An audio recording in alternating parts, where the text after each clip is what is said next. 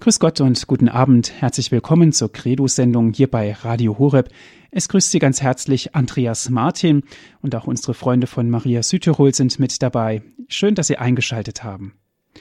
Liebe Zuhörer, heute betrachten wir wieder einen weiteren Teil des Vortrages mit der Überschrift Der Himmel. Dieser Vortrag hält Pfarrer Winfried Abel aus Fulda. Ist er uns zugeschaltet? Ich darf Sie ganz herzlich begrüßen, Herr Pfarrer. Guten Abend, Herr Martin. Schön, dass Sie sich wieder die Zeit genommen haben. Herr Pfarrer, worum geht es heute ganz besonders? Worauf gehen Sie im heutigen Vortrag ein? Ja, wir haben das letzte Mal über die Sprache der Symbole gesprochen, die den Himmel bezeichnen. Heute Abend geht es um die Himmelsverheißungen Jesu, die wir dem Neuen Testament und seiner Botschaft entnehmen können. Um die Himmelsverheißung, liebe Zuhörer, wir sind schon sehr gespannt. Herr Pfarrer Abel, ich darf Sie bitten um Ihren Vortrag. Liebe Hörerinnen und Hörer, ich freue mich heute Abend wieder mit Ihnen zusammen zu sein, denn das Thema Himmel ist ja das Thema schlechthin, das über den Sinn unseres ganzen Lebens spricht. Denn wenn es keinen Himmel gäbe, dann wäre die Erde sinnlos. Und wir wissen doch, dieses kurze Leben hier auf der Erde, das für die meisten Menschen ein Leben in Mühsal und in Armut, manchmal auch in Gebrechlichkeit und Krankheit ist, wäre ja sinnlos, wenn es nicht etwas gäbe, was dem Menschen Verheißungen gibt. Und genau darum geht es, Verheißung auf etwas, was noch kommt, was aussteht, etwas Besseres, etwas Bleibendes, etwas, was wirklich glücklich macht. Nun weiß ich gleich und kenne diese Einwürfe und im Innern ist es ja auch bei mir oft so, wenn ich das Wort Verheißungen oder Versprechungen höre, dann denke ich an Verheißungen, die von Politikern beispielsweise gemacht werden, von Verheißungen, die in der Werbung gemacht werden, dass den Menschen etwas Besseres, ein besseres Leben, eine bessere Zukunft versprochen wird. Und wir wissen, solche Verheißungen sind immer trügerisch, treffen meistens nicht ein, sehr oft sind sie auch verlogen, manchmal gut gemeint, aber sie führen nicht zum Ziel. Deswegen, wenn wir jetzt das Wort Himmelsverheißungen Jesu betrachten, dann müssen wir eigentlich innerlich zunächst einmal umschalten. Denn der, der uns etwas verheißt, verbürgt sich für sein Wort, verbürgt sich mit seinem ganzen Schicksal für sein Wort. Wenn wir zum Beispiel hören, dass Jesus nicht einfach den Menschen ein irdisches Paradies verspricht, sondern von Leiden und von Tod spricht, wenn er das Gesetz des Lebens etwa vergleicht Darüber haben wir das letzte Mal schon nachgedacht, mit dem Samenkorn, dem Weizenkorn, das sterben muss, damit es vielfältige Frucht und eine neue Form des Lebens in einem Prozess der Verwandlung erreichen kann, dann bedeutet das doch, dass Jesus mit seinem eigenen Schicksal sich verbirgt. Er selbst ist ja das eingesäte Samenkorn geworden. Er selbst hat den Tod durchschritten und siehe da, der Tod war eben nicht das Ende und das, der bittere Abgrund, in den Jesus hineingefallen wäre, sondern da tut sich auf eine neue Perspektive des Lebens. Jesus hat diese Schallmauer des Todes durchbrochen, ist eingegangen in die neue Sphäre des Himmels und von dort kommt er uns als der Auferstandene entgegen. Und jede Feier, die wir in der christlichen Kirche begehen, wenn wir in seiner Gegenwart uns versammeln, wo der Lebendige unter uns ist und seine Verheißung erfüllt, wo zwei oder drei in meinem Namen versammelt sind. Jede solcher Versammlungen, besonders auch die Feier der Sakramente wie der Eucharistie, sind doch eine Begegnung mit dem Himmel, mit dem auferstandenen Herrn, der in dieser Sphäre zu Hause ist, uns an sich zieht, wie er sagt, wenn ich am Kreuz erhöht bin, werde ich alle an mich ziehen. Der sagt, ich gehe euch voraus, euch eine Wohnung zu bereiten. Das alles sind nicht leere Worte, sondern, um es noch einmal zu sagen, Jesus verbirgt sich mit seinem persönlichen Schicksal für die Wahrheit dessen, was er sagt. Also der Träger der Verheißung ist nicht irgendein Politiker und nicht irgendeiner, der ein Geschäft mit uns machen will, der eine Werbung ähm, an die Menschen ergehen lässt, um Kunden zu gewinnen und äh, mit irgendwelchen Sonderangeboten lockt, sondern der Träger der Verheißung ist Gott selber. Gott will, so schreibt der heilige Paulus im ersten Timotheusbrief, Gott will, dass alle Menschen gerettet werden, denn einer ist Gott, einer auch Mittler zwischen Gott und den Menschen, der Mensch Christus Jesus, der sich hingegeben hat als Lösegeld für alle. Und damit hat er uns eine Sicherheit gegeben, dass seine Worte wahr sind. Also wenn Gott etwas verspricht, dann ist es bereits gegeben. Im zweiten Korintherbrief steht, Gott ist treu. Denn Gottes Sohn Jesus Christus ist nicht als Ja und Nein zugleich gekommen, in ihm ist das Ja verwirklicht. Er ist also das Ja zu allem, was Gott uns verheißen hat. Und darum rufen wir durch ihn auch zu Gottes Lobpreis das Amen. Das heißt, wir bekräftigen durch unser Leben, dass wir glauben an das, was er uns verheißen hat. Und so dürfen wir uns ihm ganz anvertrauen, weil der Träger der Verheißungen nicht irgendein Mensch, sondern Gott selber ist. Natürlich die Adressaten der Verheißung sind Menschen, das sind wir. Zunächst einmal im Alten Testament erleben wir solche speziell ausgesuchten Adressaten der Verheißung, beispielsweise Abraham, der eine Verheißung bekommt, dass seine Nachkommenschaft so groß sein würde wie der Sand am Ufer des Meeres oder wie die Sterne am Himmel. Maria bekommt eine Verheißung, dass sie die Mutter des Messias werden solle, dessen Thron auf ewig Bestand haben sollte. Dann werden bestimmte Gruppen ausgesucht, das Volk Israel mit Verheißungen auf die Zukunft, die Apostel mit Verheißungen auf die Zukunft, dass sie auf den zwölf Thronen sitzen werden und die zwölf Stämme Israels richten werden. Die Reaktion dieser Adressaten ist in der Heilsgeschichte immer Glaube und Hingabe gewesen. Und so heißt es im Hebräerbrief, lasst uns an dem unwandelbaren Bekenntnis der Hoffnung festhalten, denn er, der die Verheißung gegeben hat, ist treu. Verheißung hat es also immer mit Zukunft zu tun und Zukunftsträchtigkeit ist in uns als Hoffnung im Herzen fest verankert.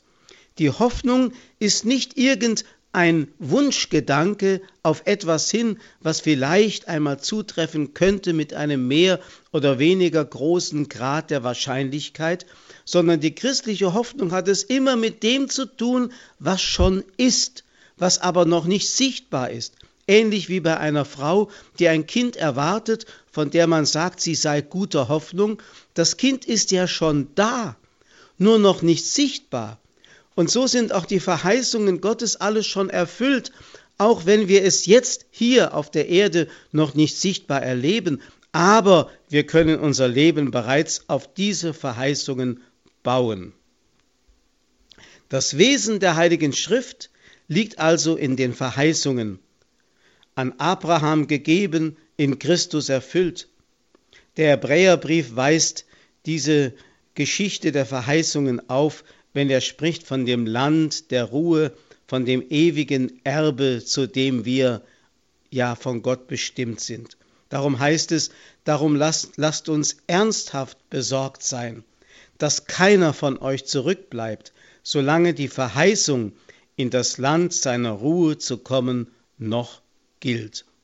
Das Wort Verheißung heißt im Griechischen Epangelia und erinnert an das Wort Euangelion, eben das Evangelium, ist eine frohe Botschaft, die auf Zukunft hin uns Menschen gegeben ist, so dass wir einen festen Anker der Hoffnung haben, auf den wir unser Leben gründen können. Jesus hat ja in besonderer Weise Verheißungen gegeben. Seine Worte sprechen ja alle vom Himmel, vom Reich Gottes. Immer wieder in den Bildern, wir haben das in der letzten Betrachtung schon einmal alles durchgegangen, in den Bildern, in den Gleichnissen sucht er immer wieder irdische Vergleiche zu dem, was eigentlich himmlisch ist. Und deswegen heißt es bei Matthäus, Jesus zog umher und verkündete die Botschaft vom Reich. Er spricht nicht von einem irdischen Reich.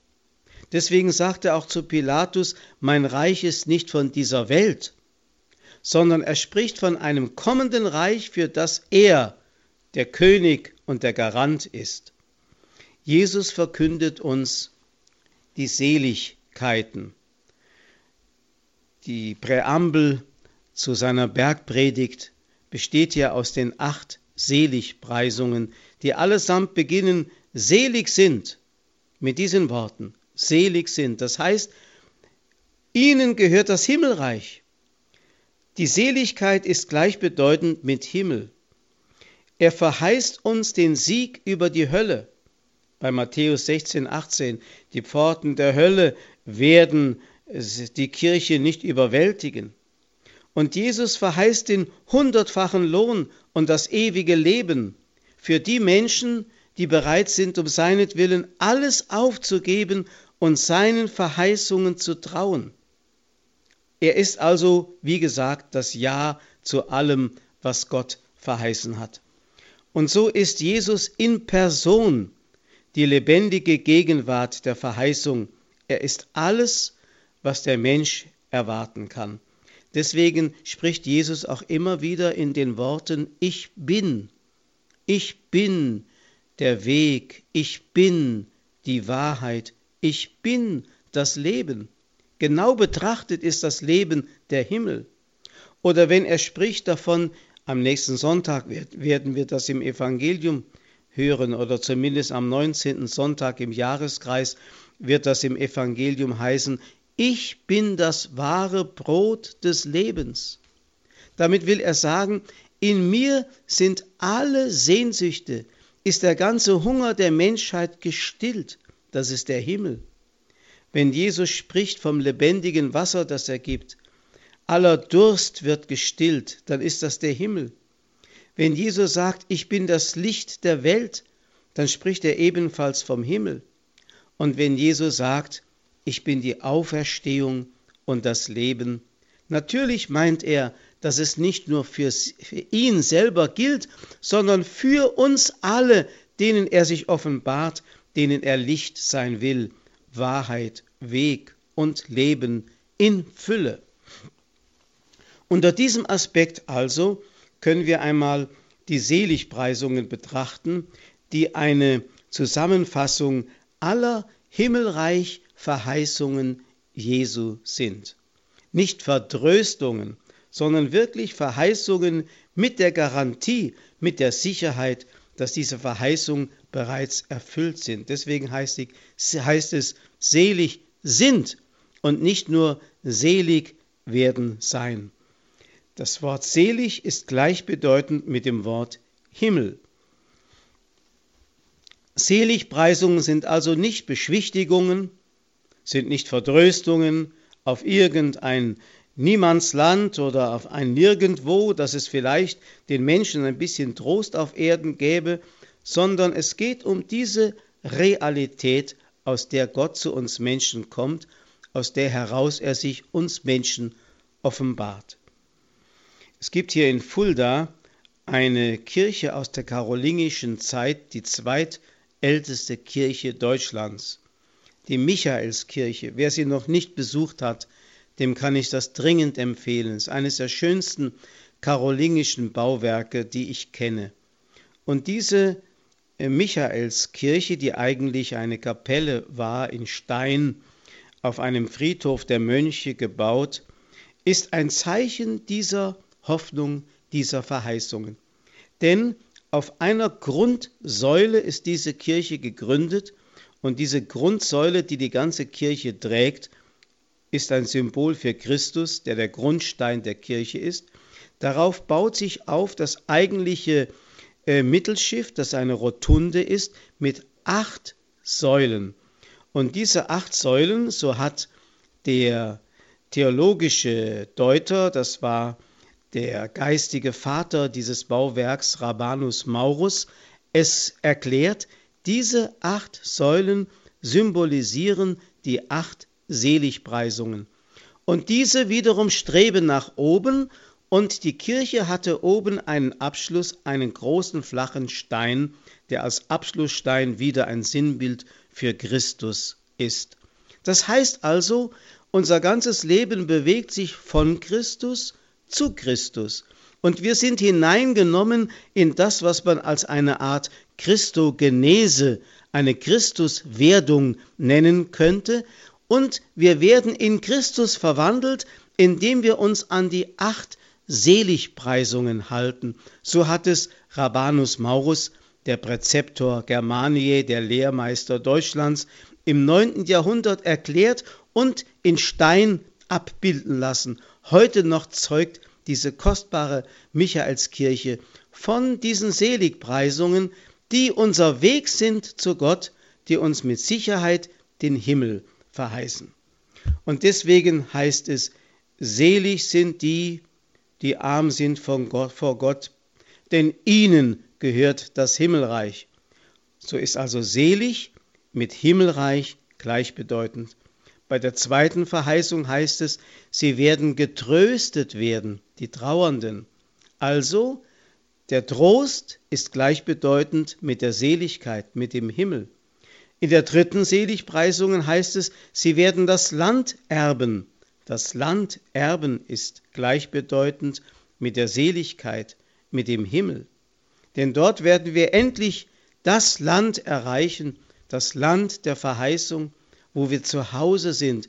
Wir sind ja hier Fremdlinge und Pilger, Menschen, die von einem tiefen inneren Heimweh getrieben das eigentliche Land suchen, wie der Hebräerbrief das von Abraham schildert, der seine Wohnungen verlassen hat, weil er den eigentlichen Ort suchte, wo sein Zuhause war.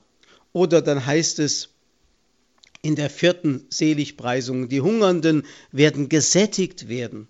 Satt werden ist ein Bild für den Himmel, für die Seligkeit, die der Mensch von Gott geschenkt bekommt.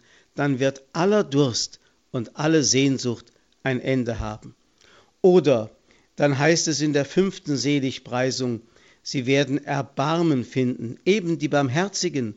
Erbarmen zu finden ist wiederum gleichbedeutend mit dem Himmel, ist eine Seligkeit. Und dann heißt es in der nächsten Seligpreisung, sie werden, die reinen Herzen sind, sie werden Gott schauen. Gott schauen, das ist der Himmel. Also all diese Seligpreisungen enden mit einer solchen Verheißung, die nichts anderes ist als Himmel. Dann heißt es, Söhne Gottes werden wir genannt werden. Also einmal heißt es Himmelreich, einmal heißt es getröstet werden, Einmal heißt es das Land erben, einmal heißt es Sättigung erlangen, einmal heißt es Erbarmen finden, dann heißt es Gott schauen und schließlich Söhne Gottes genannt werden. Ja, da kann man wirklich in dieser Zusammenfassung Jesu einstimmen. Freut euch und jubelt, denn euer Lohn im Himmel wird groß sein. Liebe Hörerinnen und Hörer, nun habe ich so vieles und so viel Dichtes Ihnen schon ans Herz gelegt. Machen wir eine kurze Musikpause und dann darf ich in den Gedanken weiterfahren.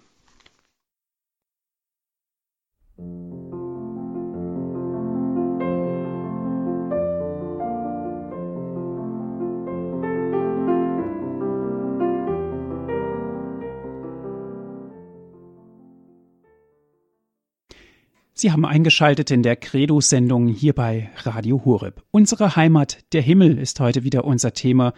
Wir hören Betrachtungen dazu von Herrn Pfarrer Winfried Abel aus Fulda-Neuenberg. Ist er uns zugeschaltet? Liebe Hörerinnen und Hörer, ich darf nun in diesen Gedanken, die ich in einem ersten Teil schon Ihnen ans Herz gelegt habe, von den Verheißungen, den Himmelsverheißungen Jesu, darf ich fortfahren. Ich sprach schon davon, dass eigentlich das ganze Reden Jesu, seine Verkündigung, nichts anderes zum Ziel hatte, als den Menschen eine, einen Eindruck, eine Vorstellung von der Herrlichkeit zu geben, aus der er zu uns Menschen kam, zu der er uns Menschen führen wollte, eben vom Himmel. Dazu sind wir bestimmt. Unsere wahre Heimat, heißt es in der Heiligen Schrift, ist der Himmel. Es gab einen Mystiker, Johannes von Reusbruck, der einmal gesagt hat, vor dem Schlafengehen sollen wir immer in drei Bücher schauen. Das erste Buch ist alt und hässlich und schmutzig. Das zweite Buch ist weiß, mit Blut beschrieben. Das dritte Buch ist blau, mit feinem Gold beschrieben. Das erste Buch, in das wir schauen sollen, jeden Abend vor dem Schlafengehen, ist alt, hässlich und schmutzig. Wir sollen einen Blick werfen auf unser sündiges Leben, auf unsere sündige Vergangenheit und sollen unsere Sünden vor Gott bekennen. Das zweite Buch, in das wir schauen sollen, ist weiß, mit Blut beschrieben.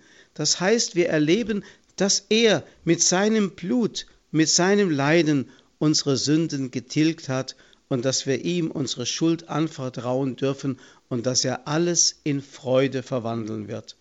Und das dritte Buch ist blau, mit feinem Gold beschrieben, ein Blick in den Himmel.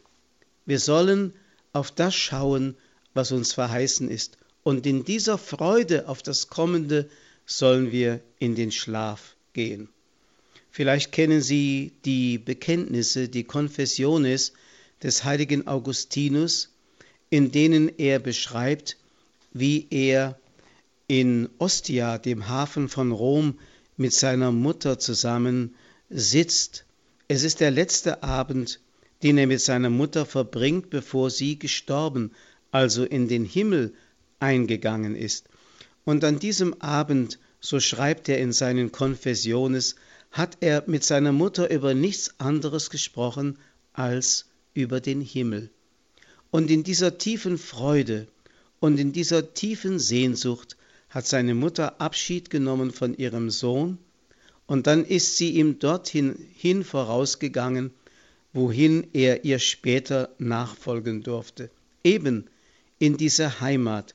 Nun konnte sie ihre Augen schließen, nachdem sie ihren Sohn auf dem rechten, eben auf dem Himmelskurs erlebt hatte, dass er nun endlich begriffen hatte, was der Sinn seines Lebens war. Es geht also hier auf der Erde nicht darum, mit irgendwelchen frommen Mitteln, dazu dient die Religion eben nicht, irgendwelche irdischen Ziele zu erreichen. Dazu ist die Frömmigkeit nicht da, dass Gott uns hier Gesundheit schenkt und alles Mögliche.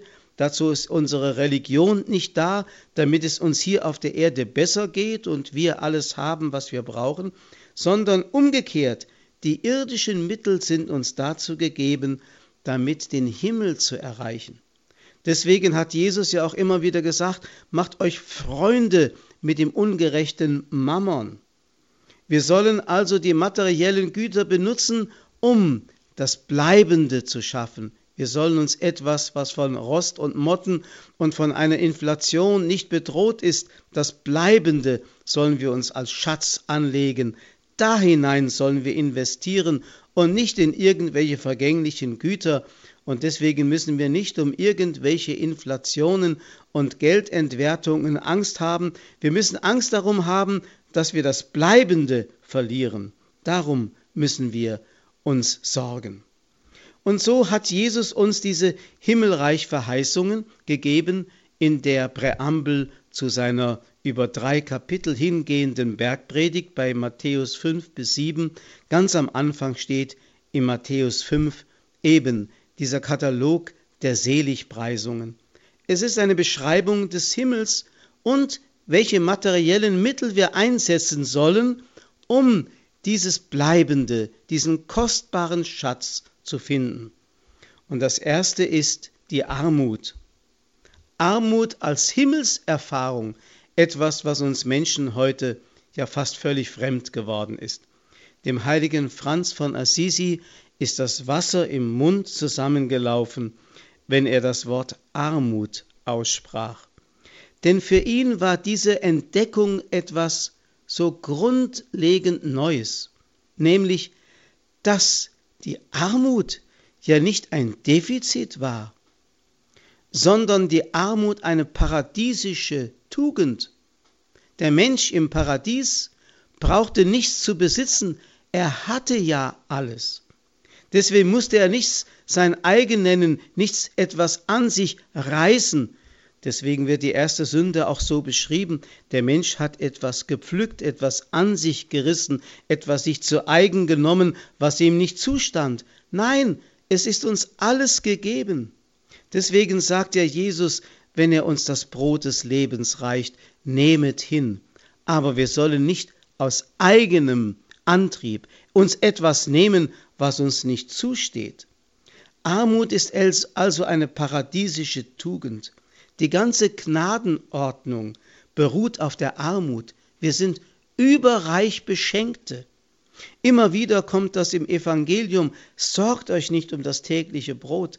Denken wir an das Bild von der Brotvermehrung. Da bleiben am Schluss, wo Viertausende und mehr gesättigt sind, immer noch zwölf Körbe übrig. Wenn Gott gibt, gibt er immer im Überfluss. Also die ganze Gnadenordnung beruht auf der Armut. Der Mensch steht mit leeren Händen vor Gott. Und sie, die leeren Hände, sind die Voraussetzung dafür, dass Gott uns die Fülle schenken kann. Die leeren Hände das ist der Verzicht auf jede Nachprüfbarkeit, die Armut unseres Betens, die Armut unseres Dienens und Getreuseins im Kleinen, wo wir einfach in Treue weitermachen, obwohl wir oft keinen Dank zu erwarten haben oder keinen großen Lohn empfangen. Auch die Armut des Leidens, der Verzicht, Recht haben zu können. Und all diese Dinge, weil unser Recht hinterlegt ist bei Gott und unser Lohn hinterlegt ist im Himmel, können wir so arm sein vor Gott. Und deswegen ist Armut etwas Kostbares. In der Kirche war es immer wichtig, dass es diese Armutsbewegungen gab. Das war keine modische Suche nach einer Alternative in der Lebensform, sondern die Armutsbewegungen in der Kirche waren Himmelreichsbewegungen. Menschen, die das Himmelreich gefunden hatten, brauchten nichts anderes mehr. Deswegen muss man Armut etwa so definieren, nicht ich darf nichts besitzen, sondern ich kann in Freuden auf alles verzichten, weil ich einen größeren, bleibenden Schatz gefunden habe. Jesus hat es ja in dem Bild von der kostbaren Perle etwa uns zu schildern versucht. Ich kann alles verkaufen, alles verschenken, um dieser kostbaren Perle willen, die mir hinterlegt ist. Oder in der zweiten Seligpreisung der Bergpredigt heißt es, selig die Trauernden. Trauer. Was ist damit gemeint? Bei Charles de Foucault dem französischen Lebemann, der dann eine wunderbare Bekehrung geschenkt bekam und dann als Einsiedlermönch in der Sahara lebte. Bei Charles de Foucault fand ich den Satz, ich entfernte mich, als ich noch ein sündiges Leben führte, ich entfernte mich mehr und mehr von dir, mein Herr und mein Leben. Ich tat das Böse, aber ich billigte und liebte es nicht, du ließest mich eine schmerzliche Leere, eine Traurigkeit empfinden, die ich nie zuvor erfahren hatte. Diese Traurigkeit meint Jesus. Wer diese Trauer verspürt, dass alles, was hier auf der Erde ähm, ihm glückverheißend erscheint, doch alles das Leben nur fade macht und uns den Ekel verschafft, dass es uns im Grunde nichts anderes gibt als eine Sehnsucht nach Gott, diese Art von Traurigkeit, die ein Vakuum schafft, um offen zu sein für die Fülle, die Gott schenken will, diese Traurigkeit ist schon der Anfang des Himmels. Gott hat aller Erschwernis und aller Verantwortung immer eine Lust beigemengt. Die Lust zum Essen hat ja damit zu tun, dass wir das Leben, das physische Leben erhalten. Auch die Lust der Sexualität ist gepaart mit der Verantwortung für das Leben. wo die Verantwortung nicht mit der Lust zusammengesehen wird und die Lust nicht mit Verantwortung gepaart ist, dort wird der Mensch zum Sünder, wenn er die Lust gewissermaßen äh, separieren und herausnehmen möchte aus der Verantwortung. So hat auch Gott der Traurigkeit eine Lust beigemengt. Und diese Lust ist der Trost. Die Trauernden werden hier auf der Erde schon getröstet werden. Man kann sagen, das geschieht in der Form einer Art Wesensverwandlung. Die Trauer wird verwandelt in Freude, sagt Jesus einmal. Die äußere Gestalt der Traurigkeit bleibt. Der Christ muss oft leiden. Ja, er muss vielleicht sogar eines gewaltsamen Todes sterben, aber seine Trauer ist bereits wesensverwandelt in Freude, so wie auch die Gestalt des Brotes bleibt bei der Wandlung in der heiligen Messe und dennoch der Leib Christi und der ganze Christ mit Gottheit und Menschheit gegenwärtig ist, so ist die Freude bereits in der Traurigkeit da, obwohl die äußere Gestalt der Traurigkeit bleibt. Das heißt also, wir Christen können das Leiden hinnehmen, weil wir darin zugleich verspüren eine ganz tiefe Freude.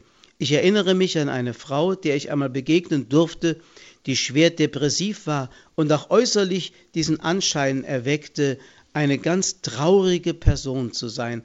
Und sie sagte einmal zu mir, Herr Pfarrer, Sie mögen vielleicht denken, dass ich ein trauriger Mensch bin. Und ich bin oft und fühle das auch eine Belastung für meine Umwelt. Aber wenn Sie wüssten, was ich in meinem Innern für eine Freude habe, ich könnte manchmal die ganze Welt umarmen.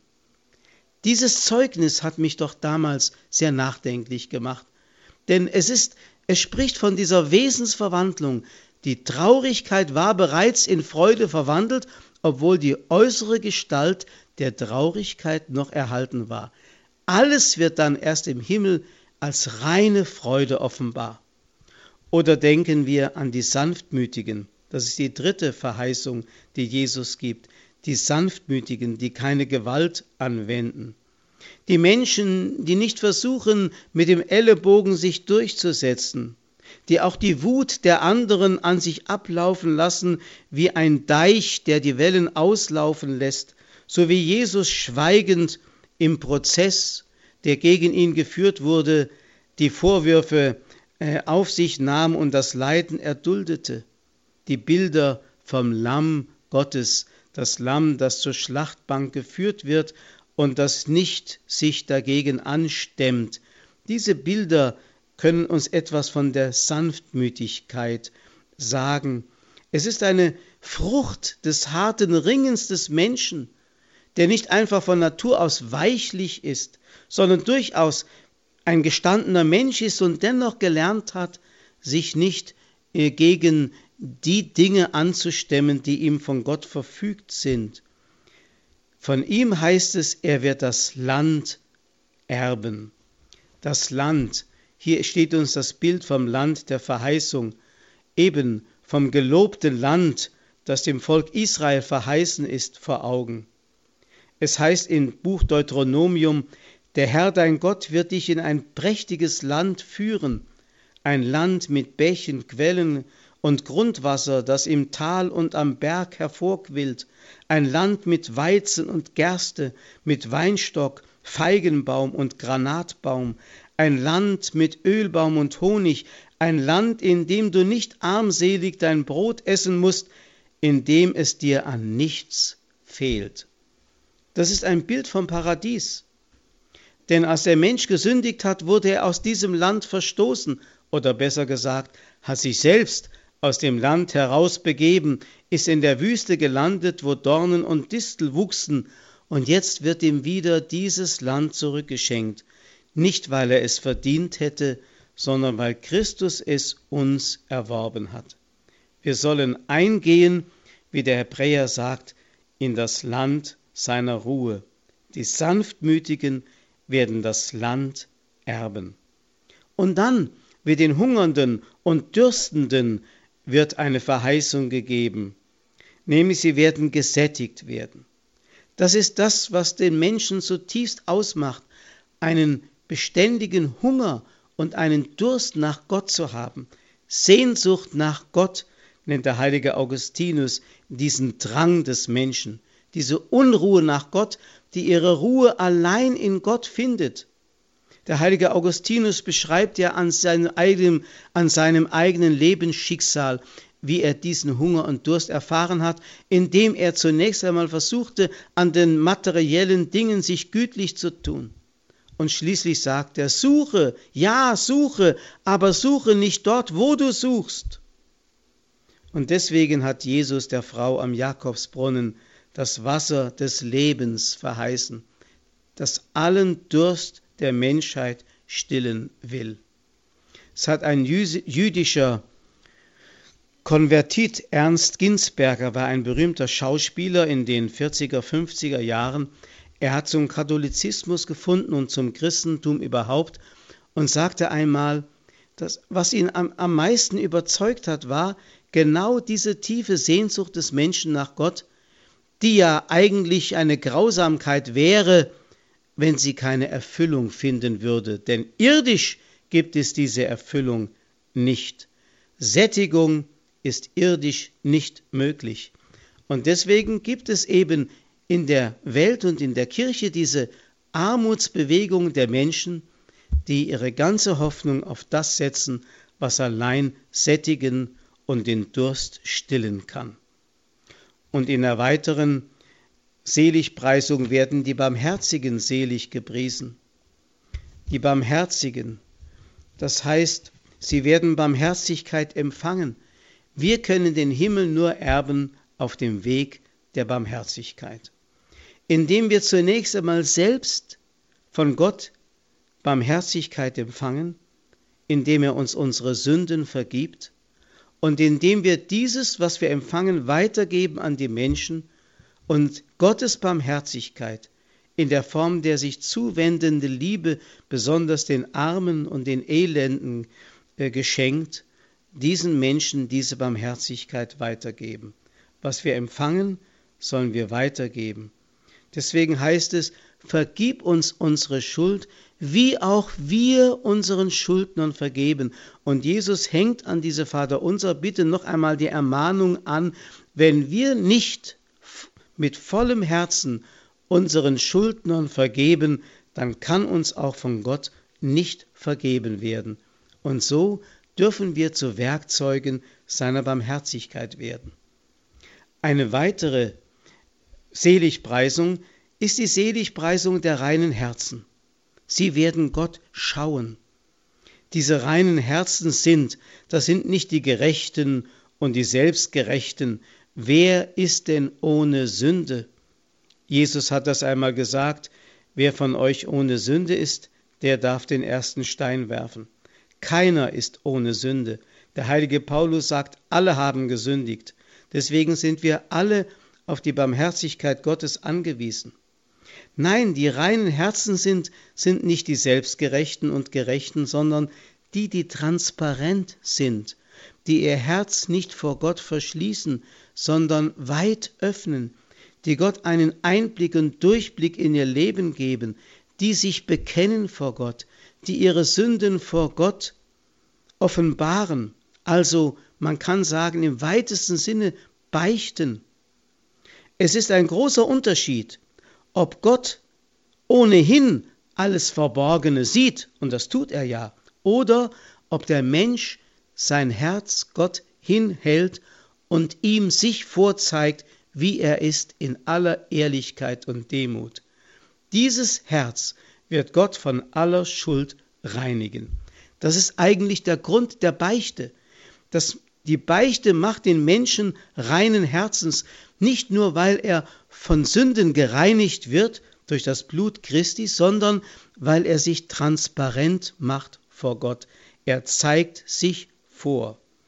Das ist nicht eine Sache einer stoischen Übung, sondern des demütigen Vertrauens auf Gott. Gott schauen, das werden wir, wenn wir reines Herzens sind. Das ist der Himmel, die volle Klarheit, die Transparenz. Für uns ist Gott nur klar, wenn wir selber klar sind. wir werden ihn schauen, weil wir uns von ihm schauen lassen. Und dann geht die nächste Seligpreisung auf die hin, die den Frieden stiften. Sie werden den Himmel finden, weil sie Söhne Gottes sind. Sohn Gottes sein, das ist doch der Himmel. Frieden stiften. Wer von Gott Vergebung empfangen hat, der hat den Frieden. Und Friede ist nur bei Gott. Der heilige Bruder Klaus von Flühe hat das ja einmal in einem Brief geschrieben. Friede ist nur bei Gott. Gott allein ist der Friede. Und dieser Friede ist uns gegeben, um ihn weiterzugeben in die Welt. Diesen Frieden, den die Menschen nicht künstlich machen können. Denken wir an die großen Friedensboten wie den heiligen Franz von Assisi, der einmal den Frieden stiften durfte, nicht indem er irgendeinen politischen Kompromiss vorgeschlagen hat, sondern einfach dadurch, dass er dem Sonnengesang eine neue Strophe zugedichtet hat und durch zwei Gefährten sie den zerstrittenen Parteien vorsingen ließ, und da waren sie so tief von der Liebe Gottes erfasst, dass sie sich einander umarmten und versöhnten. Ähnlich hat der Bruder Klaus, von dem ich eben schon sprach, den Frieden in der Schweiz gesichert, indem er diesen Menschen einfach einen Weg zeigte, den nur Gott geben kann, den Weg der Versöhnung. Frieden stiften ist eine der ganz großen Kostbarkeiten, die uns anvertraut sind. Hier kommt nämlich hinzu, das, was wir empfangen, sollen wir geben. Also ist Frieden stiften so etwas wie eine missionarische Arbeit. Wir geben weiter, was wir empfangen, nicht nur die Wahrheit, die wir hören, sondern auch die Gnade, die uns geschenkt ist. Der Himmel ist also nicht nur für uns, sondern auch für andere durch uns.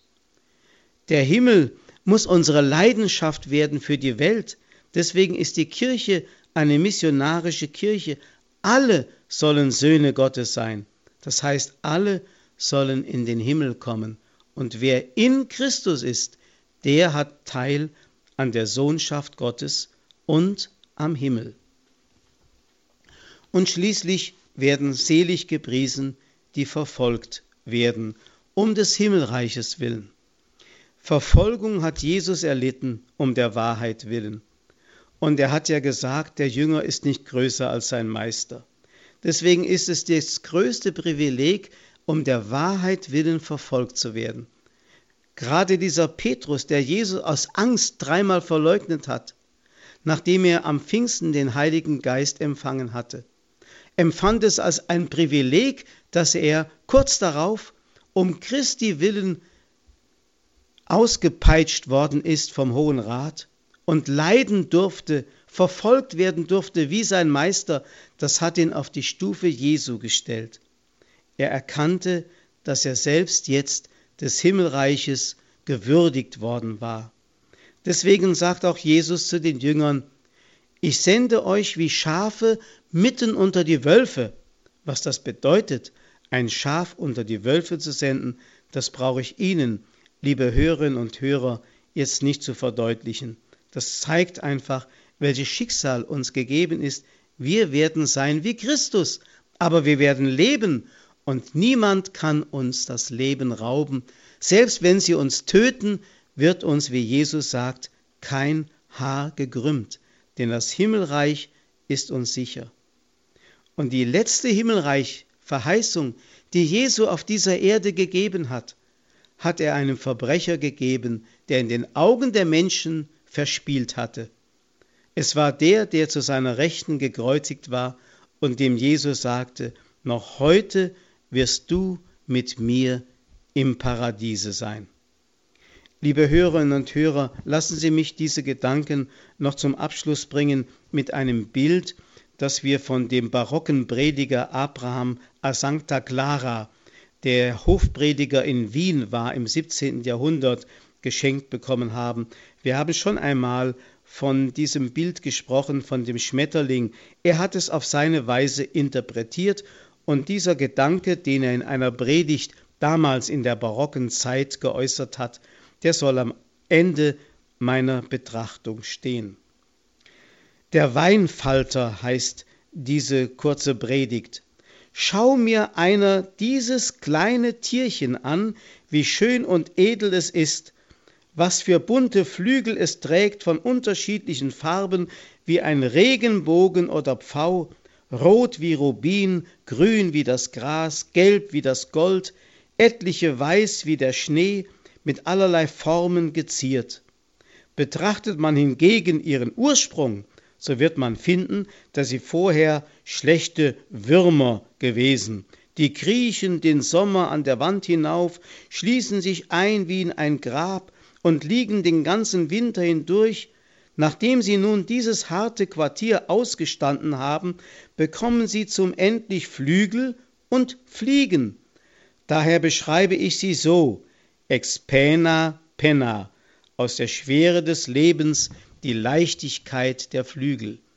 Der Mensch ist nichts anderes als ein geringer Erdenwurm. Gott aber hat es so angeordnet, dass, ehe dieser Wurm Flügel bekomme und emporfliege in den Himmel, soll er vorher einen rauen Winter ausstehen, das irdische Leben, hart arbeiten, streiten und das Joch des Herrn ziehen. So wisse denn, ihr verwöhnten Weltkinder, wie man in den Himmel fährt. Wer fahren will, der muss schmieren und mit nichts anderem als mit Kreuzern. Das ist ein Wortspiel. Kreuzer ist ein Geldstück, zugleich aber auch ein Bild für das Kreuz. Und hier kommen die Seligpreisungen. Seid getrost, ihr alle, in der Welt betrübten, verfolgten, elenden, erarmten, verzagten, erkrankten, verlassenen Menschenkinder. Seid getrost, die ihr durch so schwere Kriege gequält seid. Seid getrost, ihr Geistlichen und Ordensleute, in euren Verzichten und Abtötungen. Seid getrost, ihr verlassenen Frauen und elternlosen Kinder. Seid getrost, die ihr leibliche Gebrechen tragt.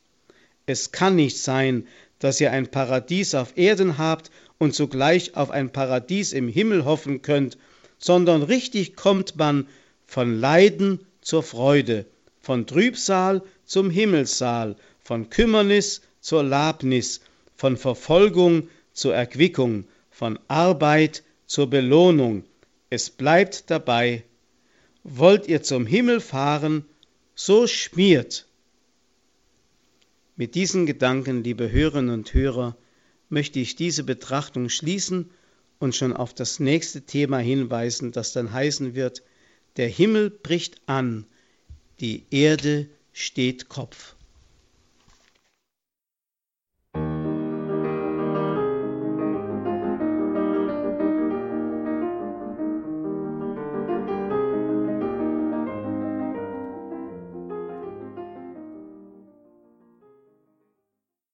Liebe Zuhörer, Sie haben eingeschaltet in der Credo-Sendung hier bei Radio Horeb, unsere Heimat, der Himmel.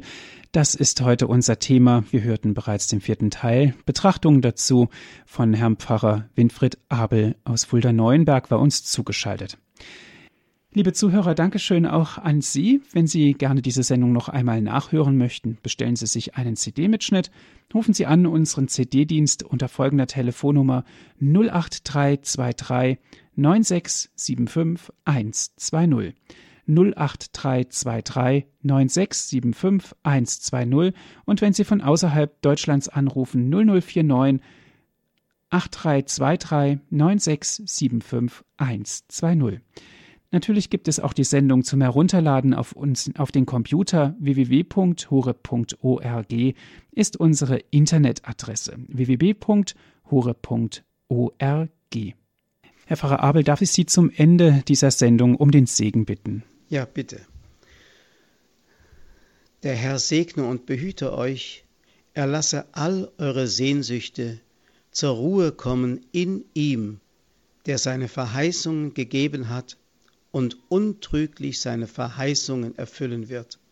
So schenke er euch den Himmel schon hier auf der Erde und einst die ewige Seligkeit, der Vater, der Sohn und der Heilige Geist. Amen. Amen. Dankeschön fürs Zuhören und noch viel Freude im weiteren Programm hier bei Radio Horeb wünscht Ihnen Ihr Andreas Martin.